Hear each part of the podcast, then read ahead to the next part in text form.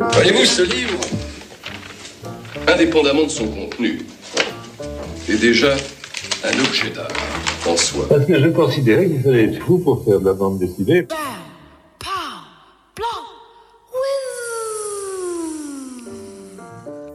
Hey hey, salut à tous, salut tout le monde, c'est Ilias Selecta et on est là pour parler bande dessinée sur les ondes de Radio Campus euh, et ce, eh bien, jusque, euh, jusque 15h. Et oui, oui, avec plein de belles choses à venir aujourd'hui dans cette émission. Euh, au sommaire, donc, le coup de cœur du mois avec carnet de voyage et de tatouage, le focus série sur les doggy bags, une interview avec les gens de Z-Trans, le bouquin toilette avec... Euh, le guide du mauvais père, et puis les sorties, et puis surtout un album à gagner. Donc restez bien à l'écoute euh, de cette émission puisque vous allez pouvoir gagner un album de bande dessinée et pas des moindres, un gros gros carton, mais je vous en parle évidemment tout à l'heure quand ce sera le moment de le gagner. Pour l'instant, eh bien, je vous propose de vous parler de mon coup de cœur.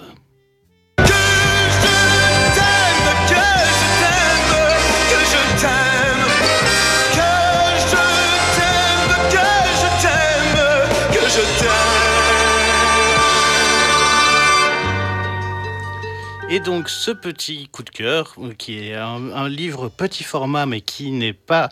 Ah, attendez.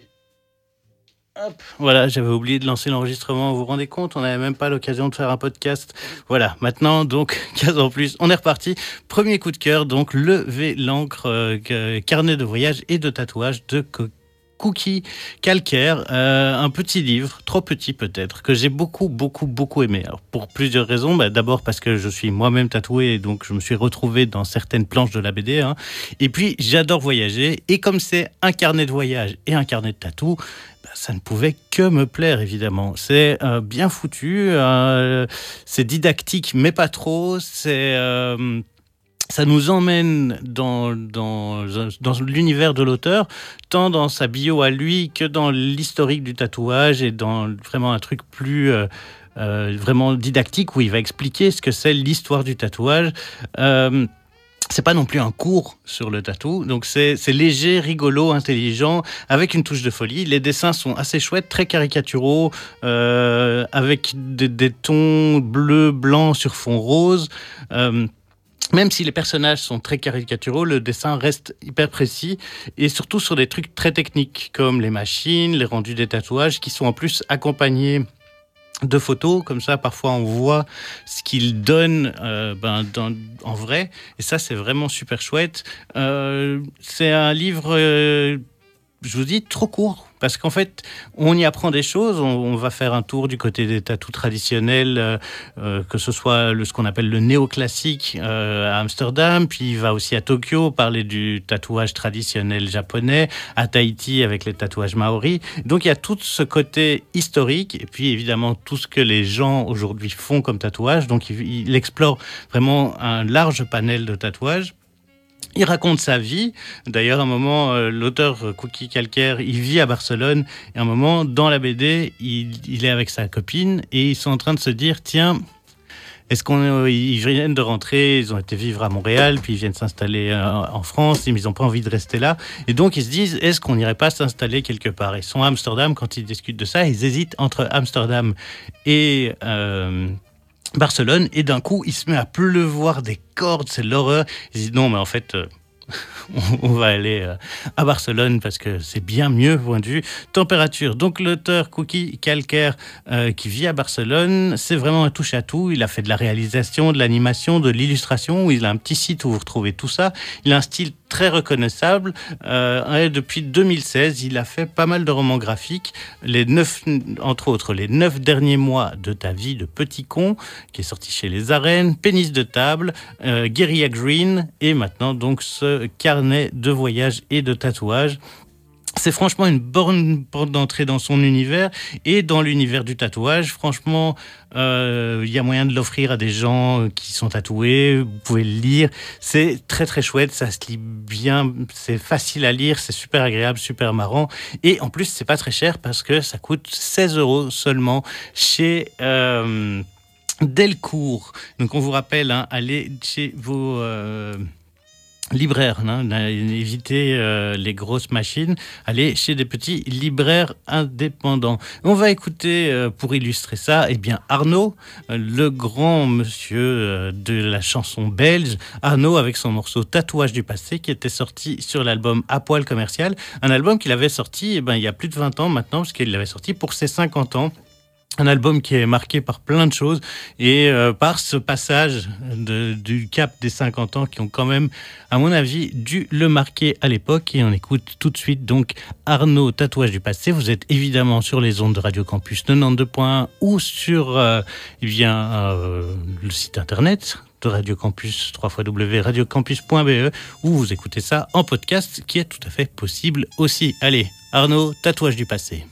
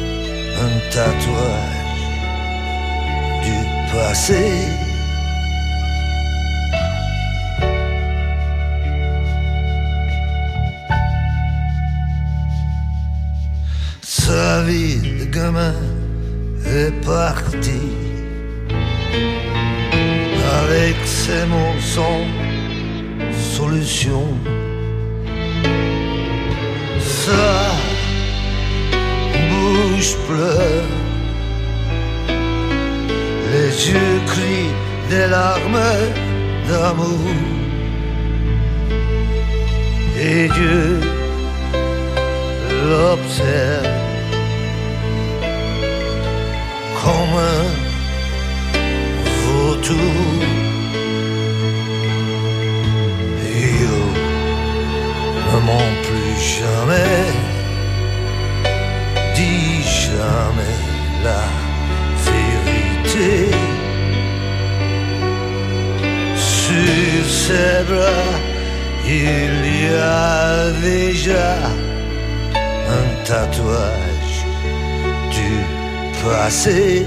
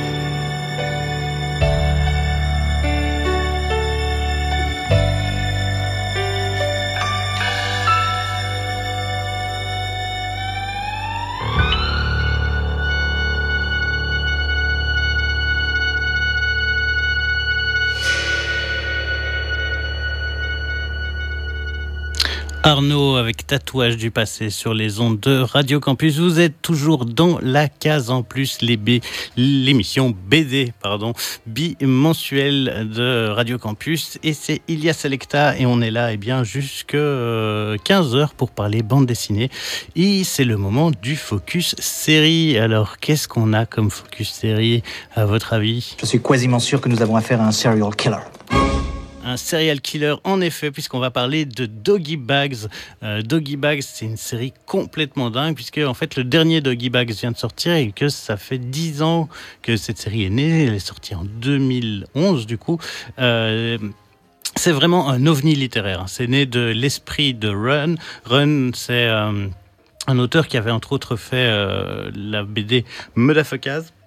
Pardon. il y a une adaptation ciné qui est incroyable de ce Mudafakaz.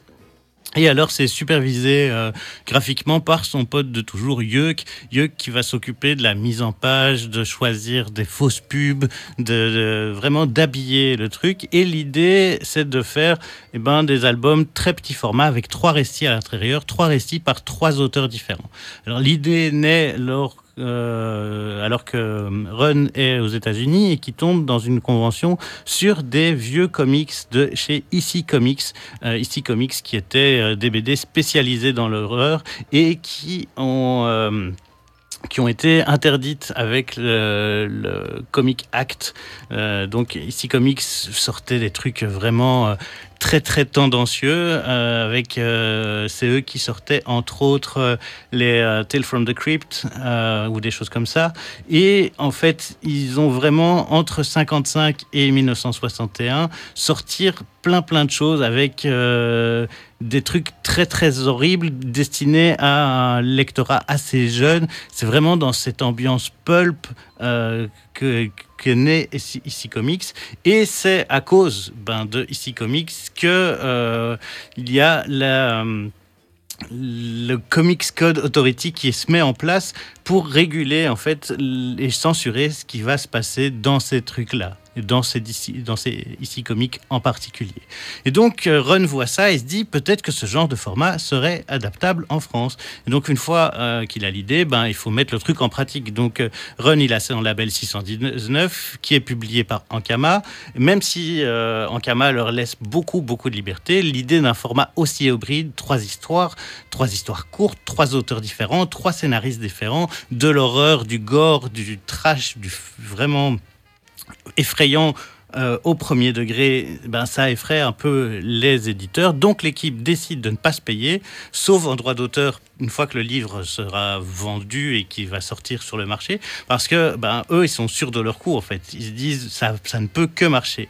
Et donc, ce premier tome sort, euh, trois, trois histoires très courtes, euh, et dans ces trois histoires, on a deux histoires faites par des auteurs confirmés et une histoire euh, qui est faite par un nouvel auteur. Et donc, tout ça dans un habillage un peu qui rappelle les magazines eux se sont inspirés évidemment du comics de ici comics mais ils sont inspirés aussi de, trucs eux avec lesquels ils sont grandis et donc avec des, trucs comme le magazine strange ou encore pif gadget. C'est à dire qu'on va retrouver les histoires et les en bande dessinée mais aussi on va retrouver des articles euh, qui mettent en contexte les histoires qu'on va lire des fausses pubs et un habillage qui rappelle ce magazine et qui mélange un peu tout ça Euh, donc le tout vraiment dans une ambiance horreur horreur au premier degré hein.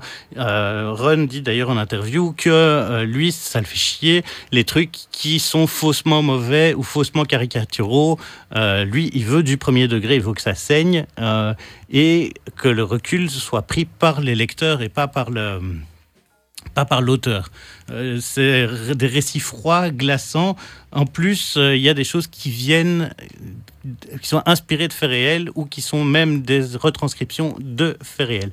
La description, l'autodescription euh, de, euh, Guy Bags est assez intéressante, je vais vous la lire. C'est plus brutal qu'un coup de fusil à pompe en pleine tête, plus vicieux qu'un arrachage de dents à la pince Monseigneur. Doggy Bags est un hommage au pulp et aux comics d'horreur des années 50 qui ne fait pas dans la dentelle. Les chromes rugissent, les calibres crachent et l'hémoglobine coule à flot dans la joie et la mauvaise humeur. Sortez vos petits sac pour toutou parce qu'il va y avoir de la viande en rab.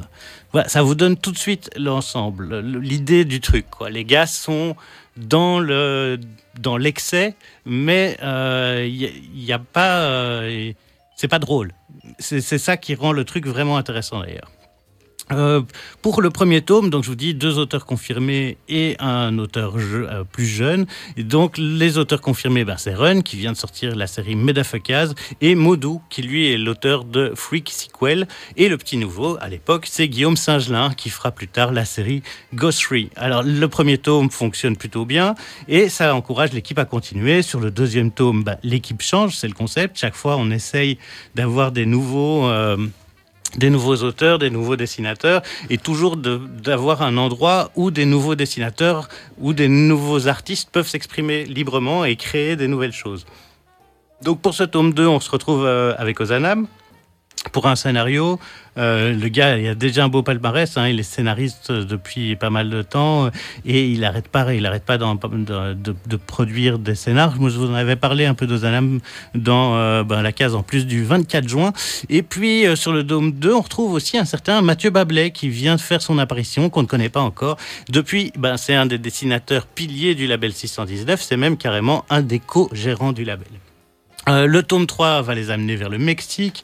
D'ailleurs, il y a El Diablo qui vient les rejoindre, euh, qui a signé entre autres Monkey Business pour le label, mais qui est aussi derrière Les Cassos, qui est euh, derrière les Lascar. Enfin, El Diablo, quand même, auteur assez confirmé. Et les sorties s'enchaînent, s'enchaînent. Et pour le tome 6, par exemple, il y a Doggy Bag fait une première collaboration avec vraiment une personne extérieure à la BD, c'est-à-dire Céline Tran. Céline Tran qu'on connaît surtout sous le nom de Katsuni. Katsuni qui était une euh, actrice de porno des années 90-2000. Euh, Et euh, pour bien comprendre comment Katsuni va arriver sur ce projet, eh bien, en fait, les gars de Doggy Bag, ils s'amusent à faire euh, des trailers. C'est des, des, fans de films de genre. Ils adorent jouer avec les codes et ils adorent jouer avec les films et faire des bêtises. Et donc là, ils s'amusent depuis le début à faire des trailers de leur BD euh, dans voilà des petits films maison bien kitsch. Euh, je vous conseille d'aller jeter un œil sur YouTube. Vous tapez Label 619 et vous allez tomber sur les, les trailers de, des Doggy Bags. C'est complètement fou. Et donc ils se disent, on serait cool qu'on demande à Katsuni de venir jouer, mais lorsqu'il la rencontre, ben, Katsuni, elle a aussi des envies d'écrire. Et donc, euh, René Yuck sont assez d'accord et lui disent bah, vas-y, essaye, écris. Euh. donc, ils vont vraiment lui, euh, lui tenir la main pour l'aider à rédiger son truc, mais sans plus. Je dirais, ils vont pas l'obliger ou la, pousser vers un, un, truc en particulier. Quoi. Ils vont vraiment essayer de sortir d'elle ses histoires. Euh, elle va le faire, ça marche assez bien. D'ailleurs, elle fera plus tard euh, une, un hors-série parce qu'en fait, bah oui, comme ils se rendent compte que là, il y a un truc avec Katsuni, qu'ils avaient déjà fait un truc sur le Mexique, qu'il euh, y a, des, des, histoires qui tournent beaucoup autour de Los Angeles pour un autre, ils décident de faire en plus des euh, doggy bags classiques, des doggy bags one-shot plus orientés sur une thématique en particulier. Et donc, ce sera la série Doggy Bag Le premier étant Sous Central Story, qui, euh, comme son nom l'indique, parle d'un quartier de Los Angeles. C'est un one-shot, et puis ils sortiront d'autres one-shots, mais alors sous les noms Doggy Bag One-Shot, tandis que les Doggy Bag présentes, eux, redeviennent plutôt des histoires courtes sur un thème particulier. Katsuni revient d'ailleurs pour un hors-série encore. Enfin, vraiment, c'est un, un monde qui va s'étoffer, et à partir du euh, numéro 9, ou 10, euh, il y a une annonce que voilà, euh, ben, Doggy Bag s'arrêtera au 13e numéro. L'édito l'annonce, ça se, ça se sent. Alors d'après euh, Run, c'est parce qu'il commence à y avoir un peu de tension au sein d'Ankama et que ça devient compliqué euh, pour eux d'être dans, dans, une ambiance sereine pour créer. mais ils vont quand même donc l'annoncer.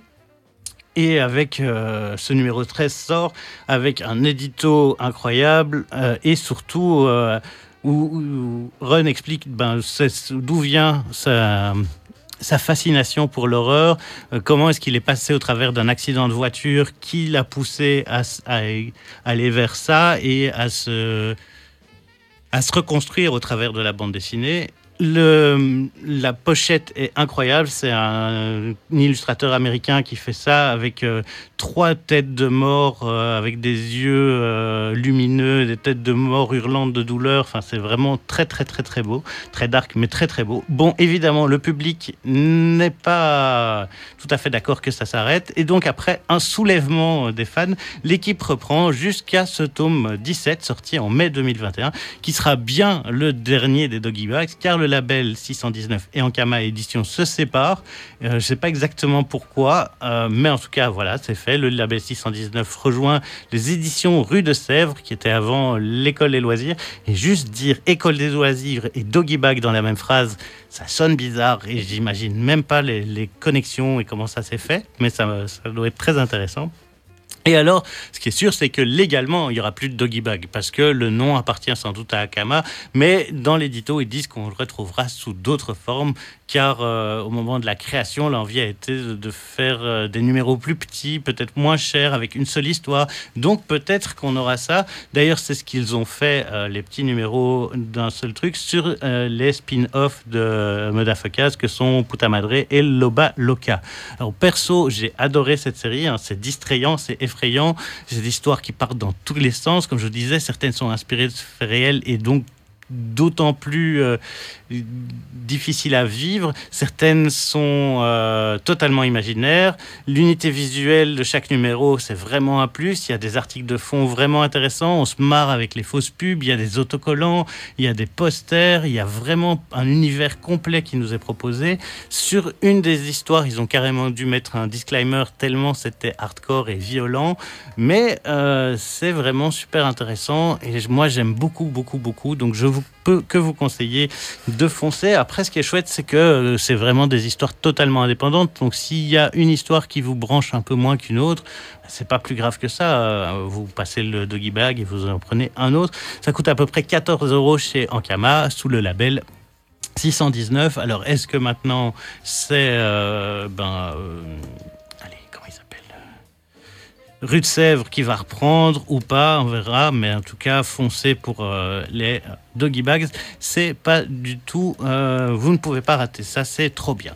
Alors, pour illustrer une illustration musicale, eh bien, on va parler de créatures évidemment et de gens inspirés par les années 50 et par la culture pulp. Il s'agit de The Cramps. The Cramps, c'est un groupe de rockabilly américain originaire de New York qui s'est formé en 1975 et qui vont inventer ce qu'on appelle le psychobilly, c'est-à-dire du rockabilly comme on le faisait dans les années 50, mais à la la touche 70s avec un côté plus punk et une petite touche de psyché. Euh, ils, ont, ils adorent euh, tout ce qui est film d'horreur euh, et on le sent d'ailleurs, les noms des, membres sont aussi des personnages. On a Poison Ivy, Lux Interior, qui sont King Congo Power, enfin plein de, personnages particuliers qui viennent se joindre à l'univers des, euh, des Cramps.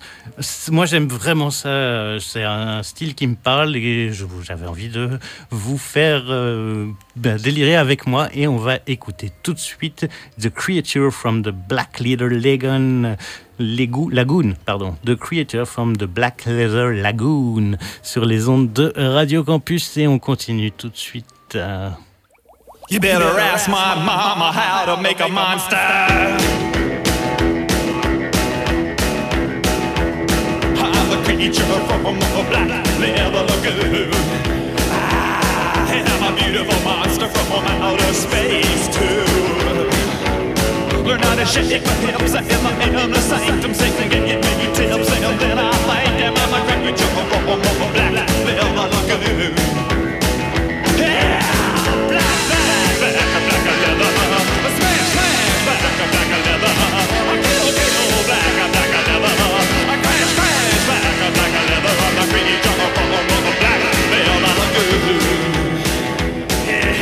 chicken fried,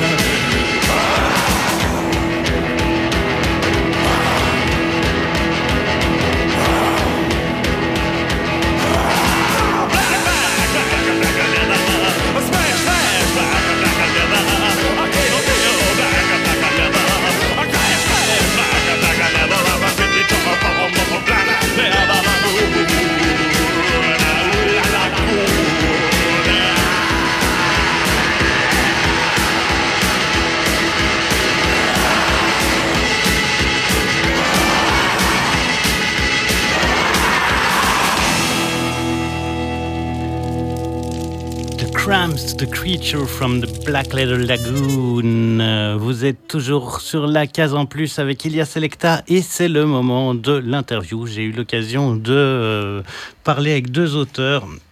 Euh, qui sont sortis un truc qui s'appelle euh, Zitrans. Euh, c'est publié par le mystérieux Gnomus.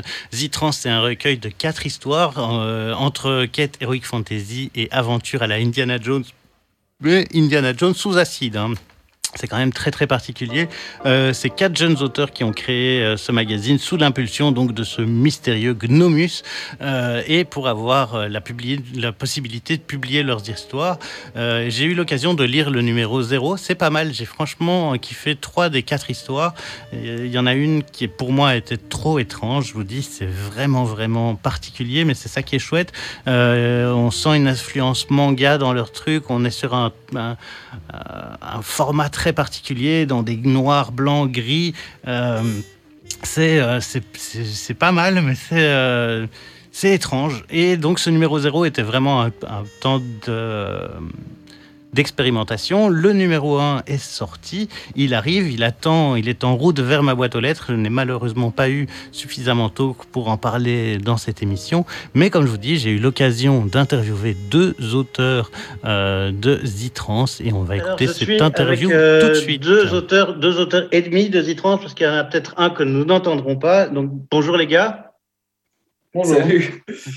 Euh, alors, est-ce que vous pouvez m'expliquer vite fait ce que c'est Zitrans Donc, je viens d'expliquer aux auditeurs que c'est euh, un, un petit format avec quatre histoires, mais comment est-ce que vous êtes arrivé à ce format-là et est-ce que vous avez fait de la BD avant de vous lancer directement dans, dans ça? Alors, en- le, le Zitrans, c'est plus une sorte de recueil, ouais, du coup, de, de- d'histoires courtes, allant d'une vingtaine à une quarantaine de pages. Enfin, dans le numéro que tu as, et pour nous deux, là, on est plutôt des, des, euh, des auteurs débutants qu'on n'a jamais publié. Et, euh, et le but euh, à long terme, c'est de faire un recueil euh, à parution euh, annuelle, de, de, de recueils un peu collectifs de, d'auteurs et d'autrices euh, qu'on trouverait euh, un peu partout. Un- une, sorte de, Wide. euh, une sorte de doggy bags, mais plutôt version euh, psychédélique et SF et aventure, quoi. Heroic fantasy. euh, Ouais, des, des, des, des histoires, des BD de genre fantastiques, on a horreur, euh, science-fiction, fantasy et ce, ce genre de et aventure, ouais, carrément ce genre de ce genre d'histoire, c'est ce qui nous plaît pas mal. Est-ce que vous avez essayé de, pro- de proposer vos, BD à d'autres maisons d'édition ou vous êtes parti tout de suite sur l'idée de on va le faire nous-mêmes parce que c'est ce qu'il y a de mieux à faire? Bah, à, la, à la base, ouais, c'était plus, euh, on est, on est tous un peu amis. On avait envie de, de pratiquer, mais bon, faire ça tout seul, c'est un peu, ça peut être un peu déprimant. Du coup, on s'est, on s'est réunis. euh, mais ça dépend dans le, dans le numéro, euh, le nouveau là, qui est sorti il y a pas très longtemps. Euh, Il y a deux, deux des participants qui sont plus confirmés, enfin, qui ont publié des BD chez des, des éditeurs un peu, un peu plus pro, quoi, Actes Sud. Mhm. du coup, ça dépend un peu des gens. Nous, euh, nous deux, on est, on n'est pas trop, euh, on s'est pas trop encore posé la question de, de l'éditeur, mais ça va venir, je pense. Et euh, le, le format noir et blanc, un peu ambiance euh, manga, enfin tu vois, je veux dire dans, dans Ouais. la taille et dans, le, dans les couleurs. Est-ce que c'est un, c'est un choix délibéré ou c'est un choix de, de budget? Bah, c'est la référence au manga, elle est, elle est, elle est réelle. Il y a aussi le- l'idée du livre de poche, Mhm. du, re- du recueil euh, de chair de poule. Ah, C'est vrai que maintenant que tu le dis, dans, la, dans les couleurs de la couverture, j'avais pas pensé, mais ouais, on, fait- on retrouve les chairs de poule. Ou ce, ce, ce- ouais, ce genre de, de collection euh, de, Mhm. Et, euh, et c'est vrai que le côté, le- le- le- l'idée du livre, ce serait euh, qu'il soit pas cher. Le, le, le noir et blanc, le, le petit format, c'est vrai que c'est plutôt pratique de, de ce point de vue-là. Et après, le, le noir et blanc, on- nous, on a pas mal, euh, on a pas mal bossé comme ça euh, enfin, sur les l'ensemble des, des personnes qui ont participé. C'est quasiment que des, des gens qui dessinent en noir et blanc. Il y a, ouais, il y a pas trop de couleurs. euh. On a certains qui faisaient pas mal de, de gravures euh, ou de, de, de trucs comme ça, euh, très noir et blanc. Quoi. Du coup, ouais, c'est aussi, euh, c'est aussi artistiquement, ça nous plaît pas mal.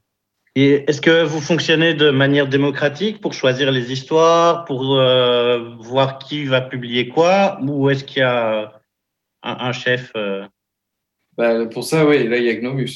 Là, il y a Gnomus. Gnomus, c'est le chef. C'est c'est- bah, Gnomus qui. qui C'est lui qui gère, qui décide c'est un lui peu. qui là. gère, c'est lui qui nous matraque. Et qui vous fait bosser, quoi.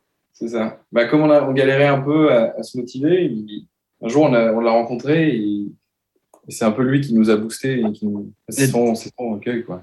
Sur Zitrans, j'ai aussi, euh, je trouve qu'il y a une vraie référence psyché très forte. Enfin, moi, j'ai envie d'écouter du Ozric Tentacles et de la musique euh, psyché quand je, quand je vois ça. Il y a un, il y a un côté psyché. euh, Est-ce qu'il est complètement assumé ou est-ce que vous en êtes, il est arrivé par hasard un peu? Bah, personnellement, euh, moi, c'est un, un domaine qui me plaît pas mal. Le Mhm. psyché en musique, etc. euh, j'ai pas mal écouté ça et c'est c'est vrai que euh, graphiquement, ça permet de- de- de- d'avoir une liberté formelle qui est, qui, est, qui est assez agréable. Après, en termes général, je suis pas sûr qu'on soit vraiment posé la question du, du psychédélisme, etc. Après, on aime bien les choses un peu bizarres. Mais justement, moi, j'ai pas encore lu le numéro 1. C'est quoi la différence entre ce numéro 0 que, qui est sorti déjà le numéro 1 qui arrive euh, maintenant J'ai vu dans vos stories qui commence à arriver chez les gens. Bah, le, le numéro 1, c'est un peu la version évoluée du, du 0. Euh, le 0, on savait pas du tout. Gnomus nous a réunis et tout. Il nous a proposé de faire ça, mais on savait pas trop si ça allait marcher. Et euh, du coup, c'était un peu un, un essai. Et le, le numéro 1, il est un peu plus abouti, il est un peu plus, plus épais aussi. Il y a plus de, plus de pages, plus de gens aussi. Il y a, il y a sept personnes euh, qui ont participé et il y a six histoires. euh. Voilà, c'est la continuité un peu du, du, même, euh, du même projet. Et donc là, vous êtes parti pour essayer d'en faire chaque fois un, un plus gros. Ou vous allez là, vous, vous dites que six histoires, c'est déjà pas mal et qu'on repart sur six histoires pour le pour le numéro 2. Euh, six, six histoires, c'est pas mal. C'est pour, en fait, on voudrait pas essayer de pas trop dépasser euh, deux- 250 euh, pages en tout pour que ça reste euh, même niveau prise en main et tout, que ce soit pas trop pas trop lourdingue. Et puis euh, Et que ça reste abordable en termes d'édition, du coup de prix sur, le, le- le- sur les gens qui l'achètent. ouais, exactement. C'est ça. Là, le, le, le- ce numéro-là, il a, il a, on a augmenté un petit peu le prix et, euh, et on n'aimerait vraiment pas dépasser ce. Il est à 13 euros et euh, on n'aimerait pas dépasser, voire redescendre. Euh, où est-ce qu'on peut le trouver à part sur le site euh, de, de Zitrans pour l'instant, ouais, c'est surtout sur le site. Euh, à la rentrée, on va le, déposer en librairie. Et du coup, j'espère qu'il sera euh, quelque part euh, à Bruxelles. Et euh, puis sinon, ouais, dans, à Paris, à Lyon. Euh, voilà, on va essayer de voir un peu où on peut le mettre. Et puis peut-être dans les festivals, on voudrait participer un peu à des festivals à droite à gauche, mais pour l'instant, on ne sait pas trop si ça peut se faire euh, c'était un peu le problème de cette année. euh, La disparition des festivals, ça nous a un peu empêché de, diffuser hein, euh, physiquement un peu le livre. Là, pour l'instant, le numéro 0, il est disponible un peu euh, à Lyon et, sur Paris. Peut-être qu'il y en a un aussi qui se balade à Lille. Mais c'est très confidentiel, c'est dans des petits endroits et en très peu de- d'exemplaires. Euh, ben, en parlant du nombre d'exemplaires, vous l'avez édité en combien d'exemplaires le zéro et est-ce que vous avez revu le, truc à la hausse pour le, pour le tome 1 Euh, le, pro- 0, il est tiré à 400 exemplaires. Et le nouveau, on a un peu augmenté le tirage, ouais. Pour le, créer, on a fait une prévente. Et, euh, et c'est un peu cette prévente qui, qui nous a aidé à définir un petit peu aussi le, tirage. On, souhaitait un peu augmenter. Et là, celui-ci, il, est- tiré à 800, 800 exemplaires. Et euh, ben, du coup, vu que vous avez dessiné tous les deux des histoires, vous me dites que vous êtes des, des- plutôt des nou- nouveaux auteurs. Euh, Est-ce que vous avez, ça fait combien de temps que vous dessinez et que vous vous dites que, je- que vous voulez en- vraiment en faire euh, plus qu'un un truc sur le côté, quoi? Essayer de, de, de le publier, peut-être même d'en vivre? On est né dans la BD. on a toujours fait. Non, personnellement, moi, j'ai fait une école de, de cinéma d'animation. Ok. Et, euh, et c'est vrai que le côté narratif, il me plaisait pas mal et il me frustrait aussi beaucoup en animation parce que c'était très énormément de boulot. Et euh, la BD, euh, j'ai adoré ça plutôt quand j'étais petit, j'ai commencé à en faire un peu. Et euh, ensuite, je sais pas pourquoi j'ai un peu laissé ça tomber. C'est plus au niveau de l'école, à la fin, je me suis dit que c'était quand même un, format, un outil d'expression qui était assez ouf. Et, et c'est pour ça que, ouais, c'est assez débutant dans le style parce que parce que c'est le début, quoi. Il y a, beaucoup d'auteurs qui, commencent par l'anime et qui passent à la BD après. hein. C'est vraiment un, chemin assez classique, en fait. Je me suis rendu compte au fur et à mesure des interviews et des, trucs, des recherches aussi, euh, qu'il y a beaucoup, beaucoup de gens qui commencent par l'anime et puis à un moment, euh, ils trouvent qu'il y a beaucoup plus de liberté en, en bande dessinée, justement. Ouais, bah, c'est sûr qu'en plus, ça partage pas mal de, de, bah, de narration, de, de cadrage, de- de- d'enchaînement, de, séquences, etc. Et du coup, ça se, ça se mélange bien, ces deux, ces deux médiums qui sont euh, assez proches finalement. Et est-ce que vous vous rappelez de vos premiers flashs de BD Bah, quand j'étais vraiment petit, c'était pas mal de, de BD assez classiques. euh, Black et Mortimer, par exemple, j'aimais bien. Côté euh, le dessin euh, super propre et euh, je, ouais, ça me- Et encore maintenant, euh, c'est un peu un- une référence euh, que je garde pas mal. Et puis plus tard, plutôt du, du manga quand même. Euh, Naruto, c'était un gros choc. et puis ouais, encore après, euh, des trucs plus de bande dessinée indépendante, euh, qui a pas mal en, en France, l'association et tout ça. Mm. Ouais, c'est surtout surtout ça quoi, progressivement aller vers des trucs un peu plus plus libres et plus euh, plus déstructurés peut-être.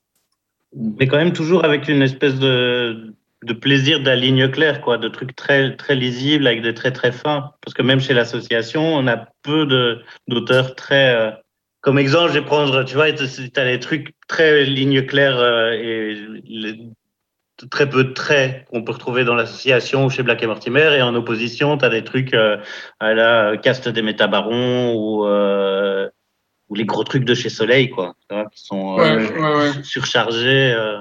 Ah bah ça, moi j'aimais bien aussi, mais ouais, plus au, Ouais. au collège, au début du lycée et tout, euh, c'est c'est impressionnant quand même. Ouais, Comme, pareil, je suis genre l'enfeuse de 3, ça m'a rendu complètement ouf. je trouve. Ouais, C'est vrai que l'enfer, c'est très très bon. Et euh, personnellement, le, le choc BD que j'ai eu plus euh, récemment, mais qui a été un peu euh, assez brutal, c'était Joe Daly. Ah et, ouais, et ouais, la BD Dungeon Quest, ça c'est vraiment le, le- une BD que j'ai lue plus, plus, plus tard, plus, plus vieux, où je faisais pas de BD vraiment. Et où c'est à cette lecture-là où je me suis dit, putain, c'est- c'est c'est vraiment trop fort et ça m'a donné envie carrément de, de, de m'y mettre.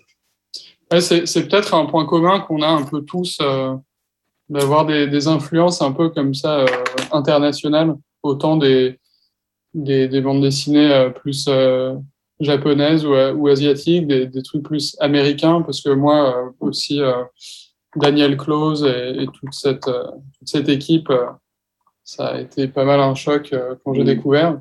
Et puis des, la bande dessinée franco-belge aussi, qui est, Enfin, ouais, peut-être que dans le dessin, je sais pas si ça se ressent, mais cas, niveau lecture, non, on mélange pas mal. Bah, on sent certains trucs, Ouais. comme je disais, on sent fort l'influence manga dans, dans la présentation. Après, dans, le, dans les dessins, vous avez quand même des dessins assez différents. Les histoires sont, sont très. euh, Enfin, il y, en a, il y en a trois où on est plutôt dans la quête, et puis il y a ce truc bizarre de, de, de nazis.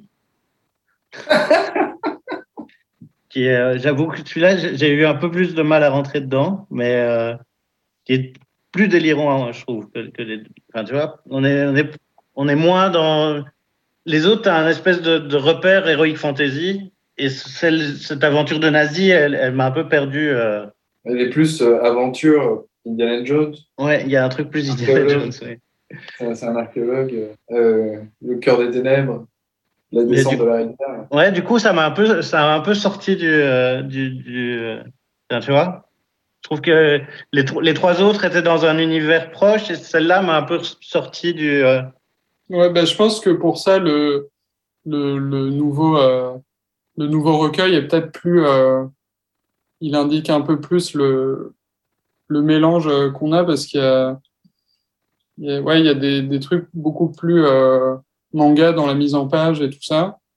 Euh, et puis comme il y a plus d'histoire, il y a plus de variété dans les, dans les tons et tout, parce que c'est vrai que le, celui que, que tu as, c'est c'est assez homogène, sauf ouais, peut-être cette histoire. Enfin, la première, elle est quand même assez différente aussi.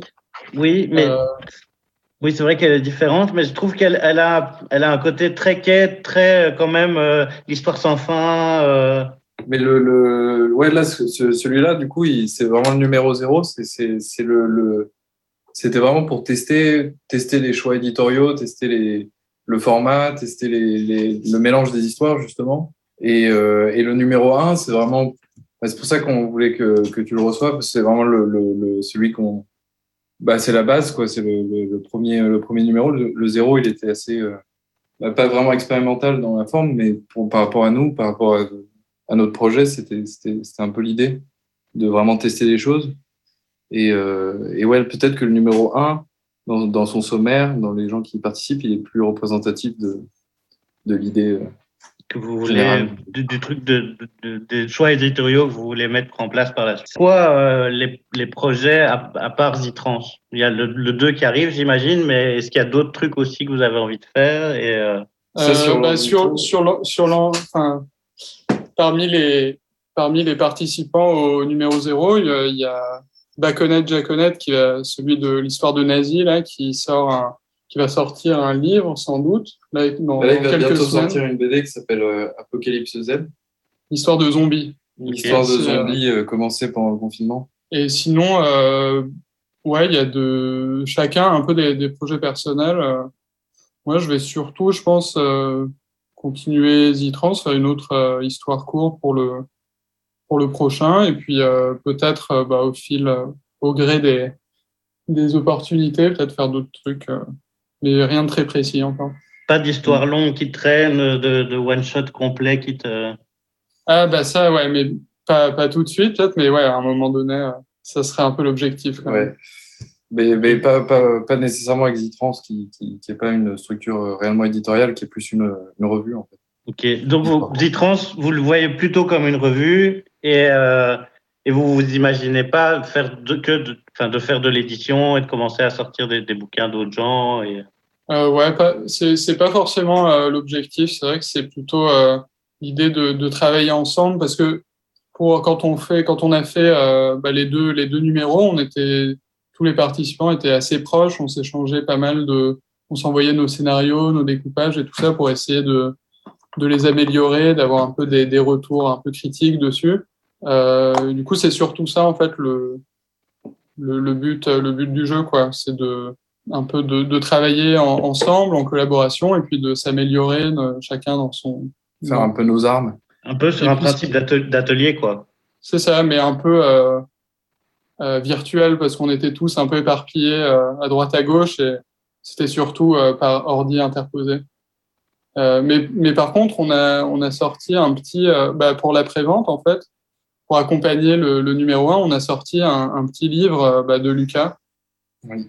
Un petit, un petit euh, fanzine indépendant. Et, Justement, euh, tu parles d'ordi, ça, ça m'amène à une autre question auquel j'avais pas pensé, mais vous bossez plutôt euh, tablette ou plutôt euh, papier-crayon Dans l'ensemble, c'est plutôt euh, analogique, ouais, plutôt papier-crayon. Euh, après, forcément, il y a un gros travail d'ordi. euh, personnellement, pour la mise en couleur, enfin la mise en, noir et blanc, je, fais les, les grilles sur l'ordi. Et, du coup, il y a un gros travail d'ordi, mais le, principal est quand même en papier. On est plutôt dans cette. mais qui, au final, si un auteur arrive avec un dessin à la tablette graphique, on fait du coup. C'est vrai, ouais, la, la limite est plus, plus très claire. hein. Ouais, surtout quand c'est réimprimé, ouais, ça perd. Ouais. La frontière se floutise. Tout à fait, mais euh, je pense qu'il faut pas, faut pas. euh, les chapelles, c'est pas un bon plan. Tu vois, les gens qui disent non, mais euh, moi, je fais que crayon ou je fais que ordi. Non, tu, tu fais ce qui est le mieux pour ton dessin et pour que le rendu donne ce que tu as envie qu'il donne. C'est ça, faut rester open. Il y a un truc aussi, peut-être la conception de, de l'auteur de BD en, en méga souffrance, euh, à faire son lettrage à la main et tout. euh, c'est vrai que c'est. Il y a un côté romantique et en même temps, euh, est-ce que ça vaut le coup, quoi? Ouais, et puis les, les, les mains moites, ça fait baver l'encre, c'est quand même un peu chiant. C'est ça. C'est Franquin qui disait que quand il a appris comment on faisait une BD, il a failli ne jamais faire de bande dessinée. C'est vrai ah ouais. Parce qu'il se disait, c'est impossible, il faut faire mille fois le même dessin, c'est horrible, c'est tout petit. Ah ouais. Ouais, c'est vrai que c'est ouais, horrible. Ben, je pense que ce serait une super conclusion. Être auteur de BD, c'est horrible. C'était donc l'interview de, euh, bah, de deux auteurs de Zitrans. Si vous voulez en savoir plus sur Zitrans, déjà je vous ai dit, le numéro 1 arrive tout bientôt dans ma boîte aux lettres et donc je vous en parlerai dans la prochaine case en plus. On fait un bisou à une auditrice euh, qui nous écoute depuis euh, eh bien Chimay. Bisous Lindsay. Si vous comme vous ou, comme elle vous, écoutez, n'hésitez pas à me faire des petits coucous euh, sur Facebook, hein, Ilias Selecta ou sur Instagram. D'ailleurs c'est euh, par là qu'il faudra passer pour gagner l'album qu'on gagnera tout à l'heure, bientôt, bientôt. hein. Je dis un album à gagner, mais il y a encore deux, trois séquences avant. Mais grosse surprise, bel album à vous faire gagner. Donc Zitrans, on revient à ça. Zitrans, comme vous avez pu l'entendre, les mecs sont fous, c'est du truc bien psyché, bien délirant, mais assez drôle. Moi j'ai j'ai bien kiffé, le dessin est très, euh, très mignon. Euh, euh, Allez, comment dire On a, un, truc un, peu ligne claire, très doux euh, dans, dans l'esprit, avec des, personnages euh, de magiciens, avec euh, des gobelins, avec un truc aussi un peu à l'histoire sans fin. On sent les grosses aventures des années 80, on sent l'heroic fantasy, on sent plein de choses là-dedans. Très très hâte de vous parler de ce numéro 1 qui arrive tout bientôt. Comme je vous disais, moi j'avais envie d'écouter du psychédélique, donc j'ai mis en fond Osric Tentacles pour euh, illustrer cette euh, séquence sur Zitrans. Donc si je vous dis Zi- Zitrans, vous pouvez aller taper sur le site zitrans.net. Zitrans, ça s'écrit Z-I-T-R-A-N-C-E.net. Et là, vous pourrez commander l'album, euh, découvrir plus de choses sur l'équipe. Et on écoute tout de suite Osric Tentacles avec le morceau Strangitude.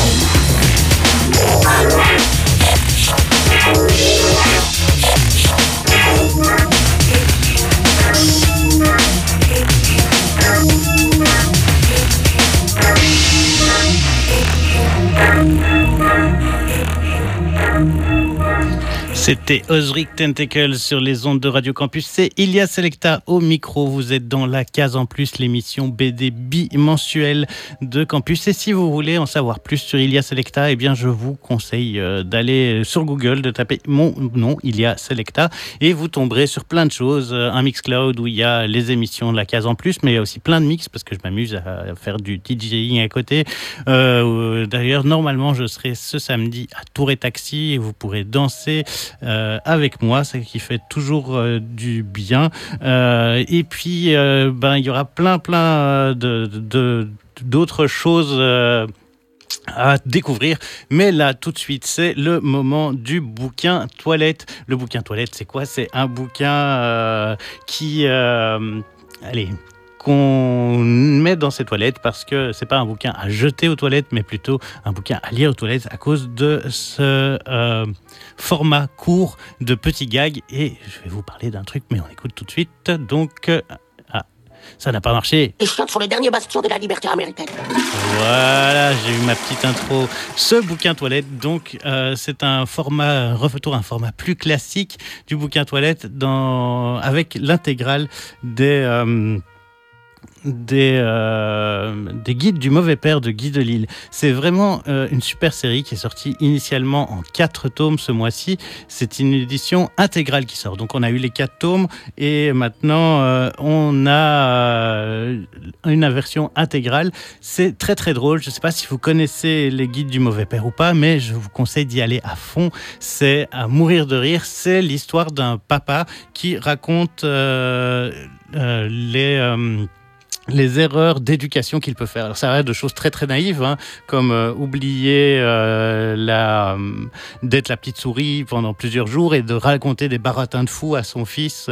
oui, mais tu comprends, la petite souris, elle avait trop de travail et elle a été obligée de partir et elle revient parce qu'elle est en vacances, ou alors des trucs beaucoup plus euh, délicats comme apprendre par exemple toujours euh, à son fils à manier une tronçonneuse, c'est tordant, c'est bourré de mauvaise foi, c'est euh, c'est très très juste aussi, même si apparemment l'auteur dit avoir euh, inventé beaucoup de choses. Moi, j'ai quand même l'impression qu'il n'a pas inventé tant que ça. Non, j'en sais rien. C'est horrible ce que je dis, parce que c'est pas bien. Il faut pas faire ça aux enfants. Euh, mais c'est très très drôle. Euh, le dessin est très fin, toujours une ambiance ligne claire, des traits tac tac super lisibles, un gag ou deux en deux trois pages maximum. C'est vraiment vraiment très très réussi. Euh, un bouquin toilette idéal, je vous dis, vous posez ça et vous en lisez un petit bout à chaque fois. C'est un vrai plaisir. Et si vous ne connaissez pas le travail euh, de Guy Delisle, eh bien, je ne peux que vous le conseiller. Il est originaire du Québec, mais très très vite, il se rend compte que pour vivre son rêve d'auteur de bande dessinée, il doit s'expatrier en France. Il fera de l'animation pendant quelques années. Donc là, il commence à raconter euh, ses voyages. il va donc raconter tout ce, qu'il a pu faire comme voyage euh, au travers de, de, bandes dessinées, que ce soit euh, Shenzhen euh, quand, il est, en Chine, il y a aussi Pyongyang où il est en Corée du Nord. Et donc au travers de ces voyages, il va les publier chez l'association parce qu'il travaille pour, à ce moment-là sur une, une série humoristique pour pour l'association. Et donc euh, il va il va y aller. Euh, et euh, petit à petit ben ces récits vont avoir de plus en plus de succès.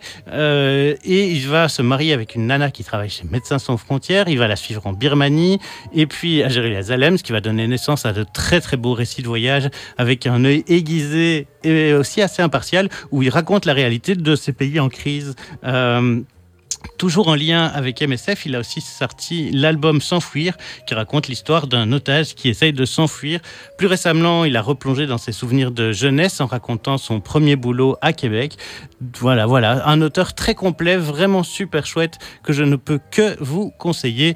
Et euh, ben euh, là, le guide du mauvais père en intégrale, c'est vraiment euh, une petite récréation. À mon avis, vu la lourdeur de ses autres récits, il se servait de ce guide du mauvais père pour avoir euh, ce truc-là euh, bah, comme, bulle d'air. Euh, Et petit à petit, il va ben, mettre ce- ces, ces petits gags avec ses enfants de côté, ce qui donne donc ces guides du mauvais père que vous pourrez retrouver aux alentours de 23 euros chez Delcourt.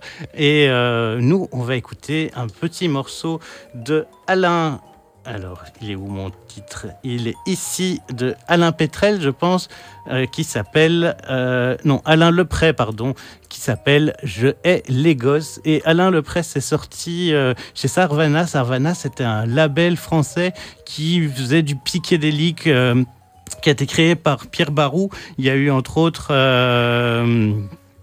allez, comment il s'appelait Mais si vous savez très bien comment, comment elle s'appelait Euh, Une chanteuse complètement folle. euh, Aidez-moi les amis, euh, je suis obligé de.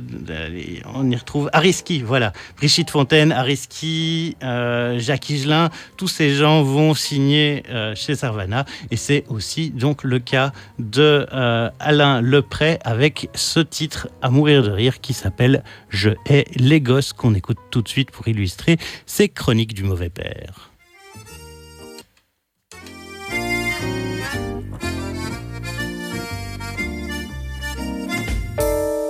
Dès que l'enfant paraît, je me casse, je peux pas sentir les pulls pisse. Je leur mords les joues quand ils m'embrassent, et quand ils pleurent, je leur pince les cuisses. C'est mon truc, c'est mon ça, c'est l'os, je hais les gosses.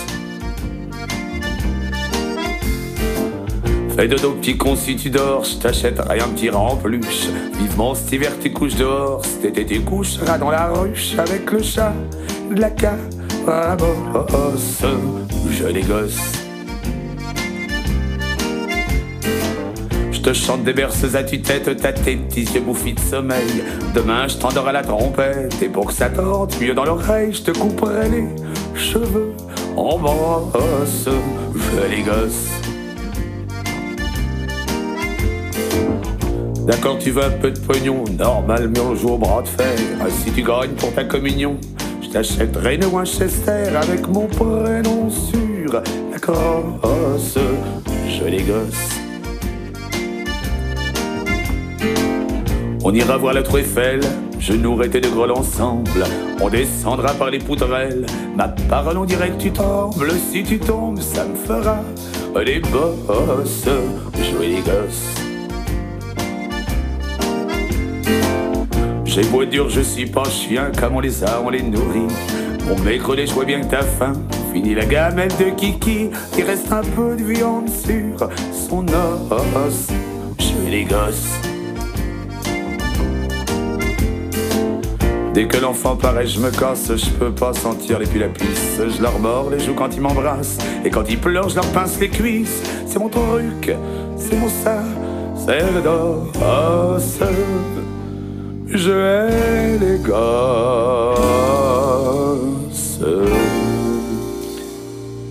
Alain je hais les gosses sur les ondes de Radio Campus. Euh, vous êtes toujours à l'écoute de la case en plus et on continue eh bien, euh, à discuter bande dessinée tous ensemble. Et euh, eh bien, on va écouter quoi maintenant? On va parler de quoi? On va parler de l'album qui va vous rendre parano. Oui, oui, chaque semaine, enfin chaque 15 jours plutôt, on essaye de parler d'un album un peu particulier. Et cette fois-ci, eh bien, on va parler d'un album qui vous rend parano. Et celui-ci s'appelle La machine ne ferme jamais les yeux. Alors, si vous avez une petite tendance à la paranoïa, ne lisez pas ce livre, absolument pas. hein. Ne, vous infligez pas ça. C'est, euh, ça va pousser encore plus euh, à, la, parano. euh, c'est vraiment compliqué. Je veux dire, c'est une histoire de la surveillance depuis l'Antiquité jusqu'à nos jours. On y parle d'espions, on y parle de caméras, de vol de data, on y parle évidemment de la CIA, du FBI, de Facebook, du roman 1984. Euh, on y parle des mouvements de grève, de communisme et de lutter, de lutte contre, enfin pour l'égalité, de lutte pour le mouvement civique et de comment tous ces mouvements ont été infiltrés par des espions, par le FBI. Comment est-ce qu'encore aujourd'hui euh, la population américaine est surveillée? Euh, alors, je suis pas trop parano à la base, moi. C'est pas un truc euh, qui, qui m'inquiète. mais ce livre n'est pas tellement rassurant parce que, comme je vous dis, on y décortique des mécanismes humains. Euh, et euh, inquiétant qui existe depuis longtemps et c'est très très très très bien documenté. Euh, moi, je suis, assez bien rentré dans l'histoire. C'est très très fouillé. hein. C'est beaucoup de textes, beaucoup de, bulles, beaucoup d'histoires, beaucoup de. Enfin, c'est massif quoi. C'est pas un petit un petit livre léger qu'on feuillette quoi. On est sur du euh, gros gros gros gros bouquin. Donc euh, ce euh, le sous-titre d'ailleurs de ce bouquin c'est une histoire de la télésurveillance de 1984 à Facebook. C'est dans un noir et blanc assez tranché mais assez chouette. On sent que les auteurs sont américains, bah, déjà par le, thème, mais aussi dans la manière dont ils ont de dessiner et de, créer ce- ce- cette histoire et de l'illustrer. Clairement, on sent la grosse influence euh, de comics qui est euh, présente. Euh, moi, j'aime bien, ça, ça, dépend. Les comics, je suis pas un grand fan, mais là, je trouve que c'est assez bien rendu.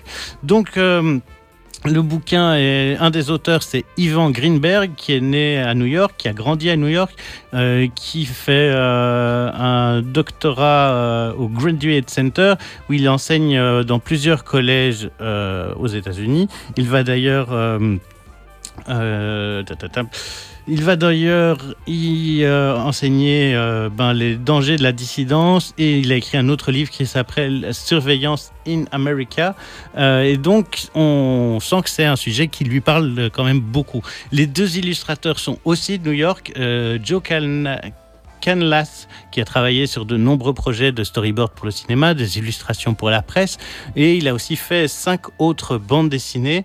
Euh, impossible de trouver des informations sur le deuxième dessinateur, Ever- Everett Patterson, qui serait peut-être du coup un agent infiltré et qui aurait infiltré la BD elle-même. Allez savoir. En tout cas, l'album est plutôt intéressant. Euh, comme je vous disais, un beau noir et blanc, des dessins brun classiques, sobres mais efficaces. Euh, on apprend plein plein de choses sur l'espionnage. Euh, toute cette partie sur le, patron du FBI qui hum, avait, euh, qui tenait le FBI d'une main de fer et qui euh, qui restait patron du FBI quasi 70 ans ou 50 ans, un truc de dingue, où il était euh, le seul maître à bord, où il avait des, euh, des petites fiches que lui seul pouvait lire et qui n'étaient pas accessibles aux autres. Enfin, il y a vraiment un truc inquiétant là-dedans, mais très très intéressant. Je vous dis, quand on sent l'infiltration euh, des... des groupuscules euh, politiques aussi, c'est vraiment vraiment chouette. Euh, alors, il n'y a pas euh, de d'intrigue à proprement parler, donc, mais c'est vraiment pas mal pour y apprendre plein de choses sur l'espionnage, sur sur comment est-ce que ça, ces mécanismes de surveillance existent. Et alors, ça termine par, ben, évidemment, nos téléphones et nos ordinateurs qui sont des espions qu'on décide nous-mêmes d'activer et de mettre dans nos poches. Donc, c'est assez intéressant, ça pousse à la réflexion. C'est pas très très cher, ça coûte 16 euros chez Delcourt. Et moi, j'ai beaucoup aimé. Pour illustrer ça, eh bien, on va aller faire un tour sur un album de euh, Doc Gineco qui s'appelait Les liaisons dangereuses, qui est sorti. Alors, euh, on va aller revérifier ça. hein. Les liaisons dangereuses était un album sorti en 1998, un album mis en place par Gineco, mais où il était très très peu présent dessus. Lui-même n'a presque pas rappé sur cet album. Il a invité beaucoup de gens, Arsenic, Jackie Brown, MC Janik, euh, Renaud, Catherine Ringer, Tonton David, Bernard Tapie, Rockin' Squad, Pic, Beat Bacardi, La Clinique, Anissa, Mafia Tressé et Jean Gabin. Et d'ailleurs, sur le titre qu'on va écouter, qui s'appelle évidemment Paranoia, on retrouve MC Jean Gabin, Catherine Ringer, Aspic, Awax et Cochise qui eux font partie de la mafia tressée. C'est tout de suite euh, MC Jean Gabin, Catherine Ringer, Aspic, Awax et Cochise pour le morceau Paranoia.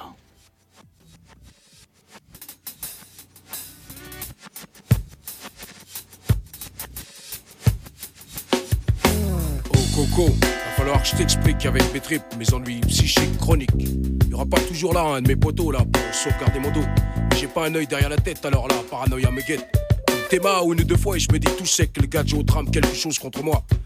Pour un oui ou pour un non, me v'là, branle-bas de combat, prêt à défoncer le pion, mec ton. Percerai envers contre tous et tous ses yeux. L'impression qu'ils sont tous là après moi. Ça, ça fait un paquet d'envieux. Je fais de mon mieux pour essayer de la contenir, mais je te dis, mon pote, je peux pas prévenir mais guérir. Crois pas que la paranoïa ça se passe comme au cinéma façon ouais l'autre là, Tony Montana. Pour une baffe ça te réveille, te la projeter de ton sommeil. Éveillé maintenant, tu peux faire un tour dans la réalité et voir que je me fais pas que des putains de chaînes d'idées. Soit t'es dingue, soit t'es ouf, mais fais-le bien Coco, car plus on est de fous, plus on rit. C'est elle qui m'a pris, putain de paranoïa.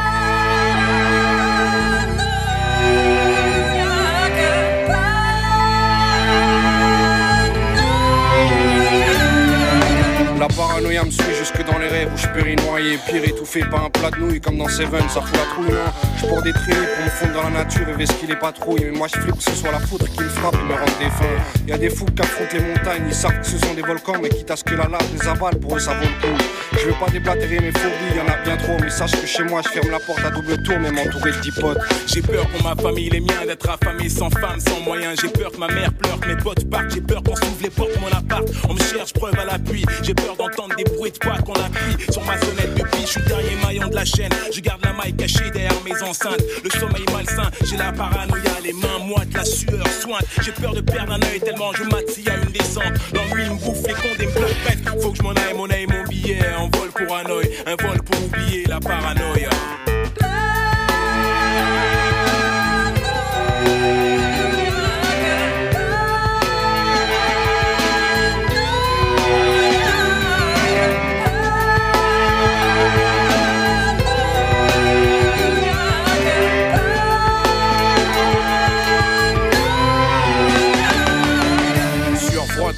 Dressés, l'oreille aux aguets, je les vois, ils sont partout, ils me rendent fou. C'est Thomas, un rat, c'est ce que j'étais, 23h sur 24 dans ma chiotte de cellule, en train de péter les plombs et pour te seul rêve, le crever le plastron, un grand coup de lame, histoire de passer ma haine et pour qu'il mate l'illuminé. Il a serré la panse avant de finir ma transe, l'exploser pour qu'il finisse sa course, la tête dans le bidet. Le cauchemar repris, bruit de porte et clés qui s'entrechoquent, mon rêve séparé, maladie est restée. Même si un mec à l'ancienne, n'est pas une chienne. Pourquoi tous ces regards sur moi? Je suis pas un les regards, ça se voit, y a rien que des yeux sournois, c'est sûr, c'est parce que je suis renoir. Au réveil, pas le temps de mettre mon survêt, y a une vieille qui mate, c'est clair, elle me surveille. Je mets la télé surveille et réagis, j'ai pigé, dans l'air y a l'orage et les gens c'est DRG. Au ticard, ils disent qu'ils quittent, mais ils ont quête, j'ai du car, t'inquiète.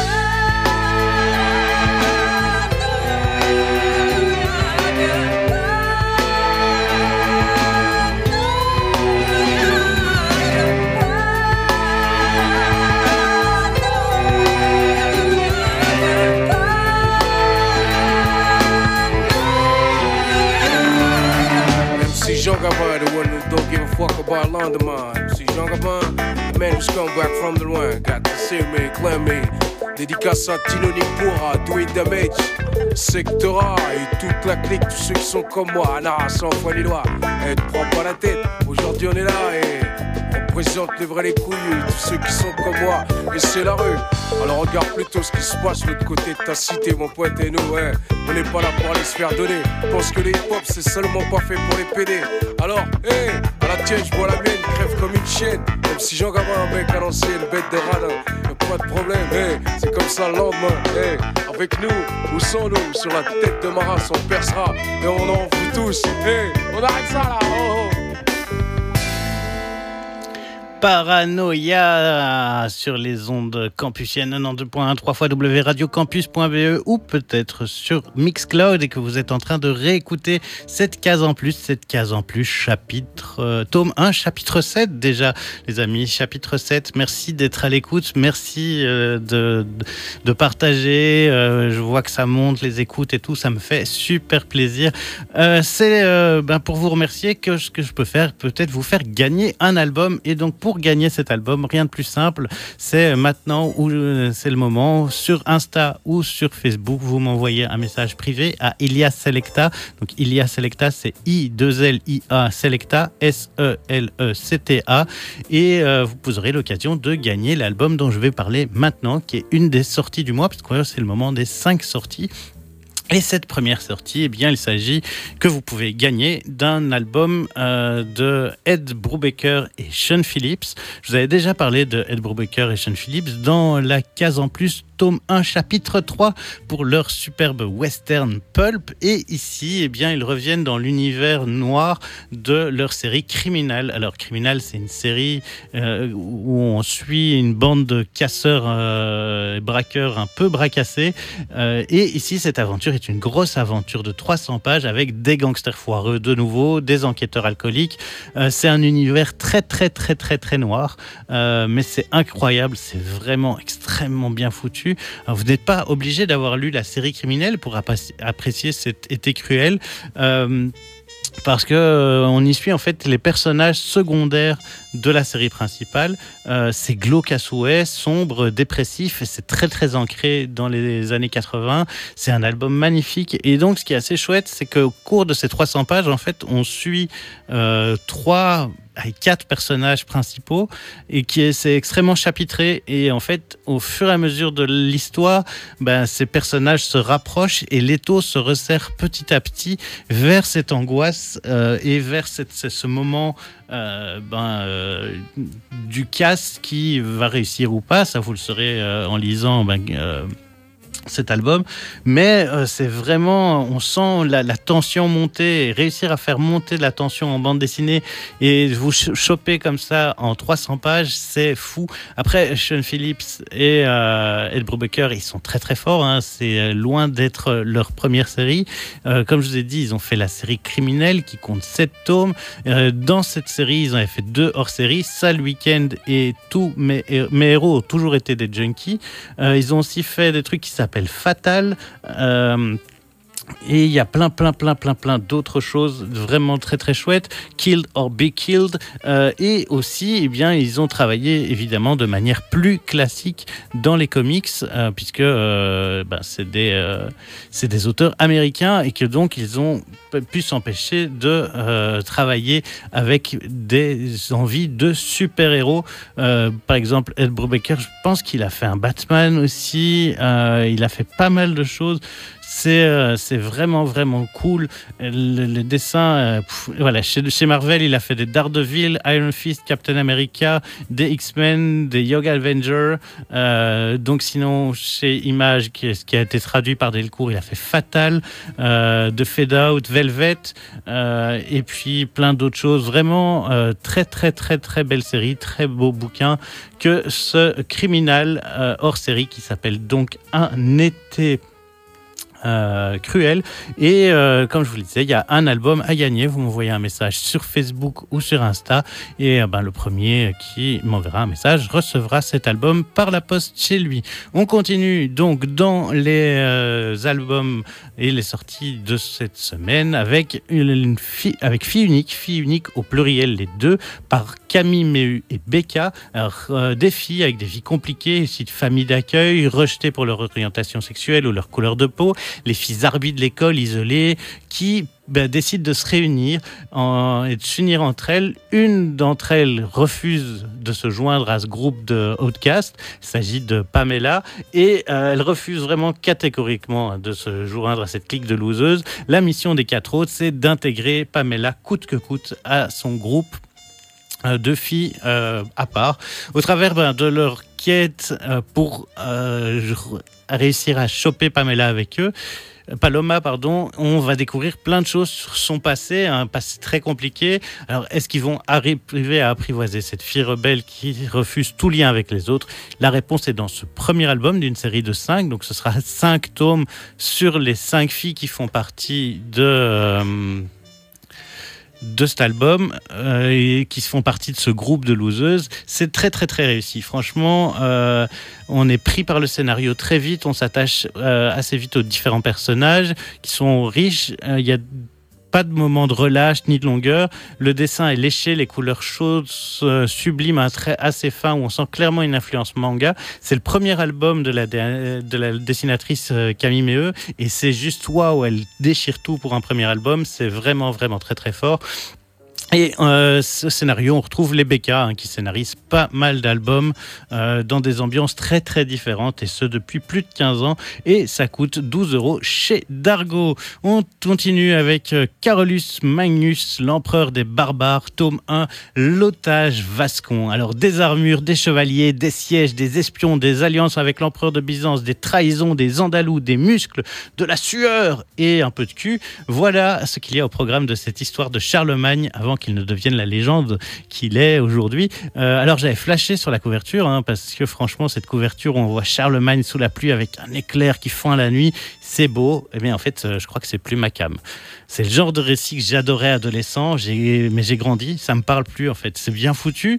Euh, Eon au, dessin fait du très très très bon taf, c'est vraiment assez réaliste et euh, c'est bien foutu, c'est attrayant d'un point de vue scénar parce que Jean-Claude Bartol, ben, il est ancré dans la réalité historique, il a été grand reporter, il scénarise des BD depuis 2006, donc il sait ce qu'il fait. Mais bon, c'est un brin bourrin et ça me parle, moi, ça me parle plus. Mais bon, si c'est votre truc, allez-y. Hein, je pense que c'est drôle, que c'est bien foutu, c'est pas trop cher, 15 euros chez Soleil. Mais moi, c'est pas mon truc. Je vais abandonner ce genre d'histoire pour moi. Par contre, ce qui m'a plu, c'est l'incroyable histoire d'Andy Kaufman de Box Brown euh, qui est sortie aux éditions La Pastèque. Alors, c'est l'histoire euh, bah, atypique d'un humoriste hors du commun. Et comme beaucoup d'entre vous, bah, je connais la carrière d'Andy Kaufman euh, parce que il est euh, parce qu'il a été décrit dans le film de Milos Forman, Man from the Moon, avec Jim Carrey. Et ici, c'est une approche tout à fait différente qui est prise par l'auteur américain Box Brown. Il essaye de comprendre comment est-ce qu'un homme si gentil euh, dans la vie, qui pouvait jouer un tel connard sur scène, ben comment est-ce qu'on vit en fait ce décalage entre le personnage gentil et le ce connard absolu qu'il est sur scène. Et du coup, tellement connard absolu que pas mal de gens dans la vie pensaient que Andy euh, Kaufman était vraiment un sale type. Et alors, il y a aussi un angle d'attache très intéressant sur le catch et la passion d'Andy Kaufman pour ce sport ou cette forme de théâtre. Euh, et euh, ben, c'est intéressant de voir comment Andy Kaufman a été marqué et parti un moment dans le catch pour, ben, pour approcher ça. Euh, c'est pas étonnant de la part de Box Brown de prendre l'aspect du catch. Euh, puisqu'il avait déjà fait un album sur euh, André le Géant, qui est entre autres le personnage qui a inspiré le graffeur OB. C'est une jolie BD en noir et blanc assez nuancée, avec des traits simples, un peu ambiance ligne claire. J'ai appris énormément de choses sur ce personnage, c'était très attachant, et ça coûte 22 euros aux éditions de La Pastèque. Dernière bande dessinée de cette série de sorties dans la case en plus, eh bien, il s'agit de, euh, de Jeux Olympiques pardon, il s'agit de Marathon de Nicolas Debon. Donc, ça se passe pendant les Jeux Olympiques de 1928 euh, à Amsterdam. Euh, l'épreuve de marathon débute. Tout le monde a son petit pronostic. il y a les Américains qui sont les mieux soignés, les mieux chaussés, les mieux nourris. Il y a les Mexicains qui pourraient courir des jours entiers sans boire ni dormir. La solide équipe anglaise, les Finlandais volants et plusieurs autres nations. Mais qu'en est-il des Français? Trois garçons à la belle allure et un petit arabe. Qu'est-ce qu'il fait là? Qui est-ce? Qu'est-ce que c'est que ce truc? Et en fait euh, on va suivre l'histoire de ce marathon et de ce français euh, donc algérien d'origine algérien, mais comme c'est l'Algérie est une colonie française à l'époque, lui il travaille euh, chez Renault, chez à Boulogne-Billancourt, et il a participé au marathon. Est-ce qu'il va le gagner ou pas? Bah, Je vous conseille d'aller lire ce marathon de Nicolas Debon. Euh, les dessins sont splendides, vraiment. Euh, c'est des petits tableaux à chaque fois. Euh, c'est une histoire de course qui, sous ses allures anodines, en fait, parle de la condition euh, pendant la colonisation française en Algérie. Sous airs de ne pas y toucher, Nicolas Debon livre en fait un récit assez poignant et un hommage à un athlète qui a complètement sombré dans l'oubli. Un album au teint de sépia, des dessins, comme je dis, comme des petits tableaux avec très peu de texte, beaucoup d'émotions. C'est très lent, c'est très posé. On a, en fait, on rentre dans cette histoire et on se laisse guider. C'est très arty, peut-être trop pour certains. Donc, euh, euh, le petit bémol serait ça, c'est que c'est quand même euh, très poétique et que le poétique, ben, c'est sympa, mais ça peut ça peut perdre certains, certaines personnes. Et franchement, moi, j'ai plutôt bien aimé.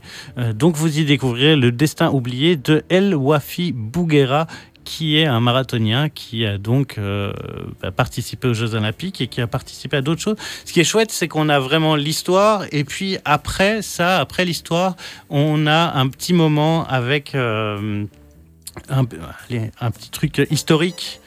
euh, où on va avoir l'occasion de comprendre qui il est, d'où il vient. C'est vraiment, vraiment pas mal. Alors Nicolas Debon, lui, il est né en Lorraine, il va faire des études supérieures euh, en art, puis il va déménager à Toronto, et puis il revient en France.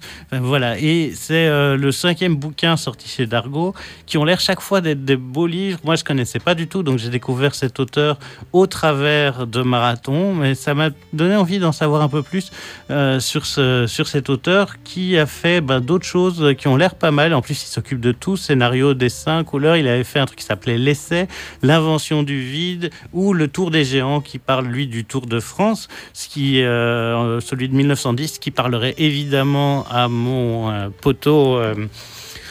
Clément qui gère l'émission Les Sockets en Titane, donc l'émission vélo de Radio Campus. Bah oui, tant qu'on peut placer un petit pote, allons-y. Et donc, euh, vraiment très très chouette. Ça sort euh, chez Dargo, ça coûte une vingtaine d'euros. Et c'était donc le dernier album de cette case en plus, euh, les cases en plus, donc chapitre 7. On va se quitter en musique, évidemment. Je vous rappelle que si vous aimez la BD, vous pouvez me retrouver tous les 15 jours, mais je ne serai pas là euh, dans 15 jours parce que je suis en vacances et que je pense que je n'aurai pas le temps de faire une émission en plus, malheureusement. C'est pas que j'ai pas envie, hein, c'est juste que c'est la course euh, et que voilà, j'ai pas le temps, pas le temps, pas le temps. J'ai besoin de vacances, je pense. Euh, mais on se retrouve évidemment, du coup, ce sera le, je vais vous dire ça tout de suite. Prenons notre agenda et donnons les informations aux gens. Ce sera en août et ce sera donc le deuxième, euh, non, mais le quatrième jeudi du mois d'août. Ce sera le 26 août à 13h30 pour la case en plus, tome 1, chapitre 8. Si vous voulez plus de BD, vous pouvez aussi retrouver Radio Grand Papier, qui est l'autre émission de bande dessinée de Radio Campus, que vous retrouvez tous les quatrièmes mercredis du mois à 19h30. Puis je vous dis, hein, tapez Ilia Selecta sur Google, vous aurez plein de surprises. Et puis s'il fait beau, venez samedi à Tour et Taxi, on va danser, danser, danser. Et pour danser, il ben, faut de la musique. Et de la musique, c'est ce qu'on va écouter pour terminer cette case en plus, on va écouter un morceau qui s'appelle Marathon, comme quoi euh, rien n'est là par hasard, de Poirier. Marathon de Poirier, ça termine cette case en plus. Merci à dans un mois du coup. Ciao, bye.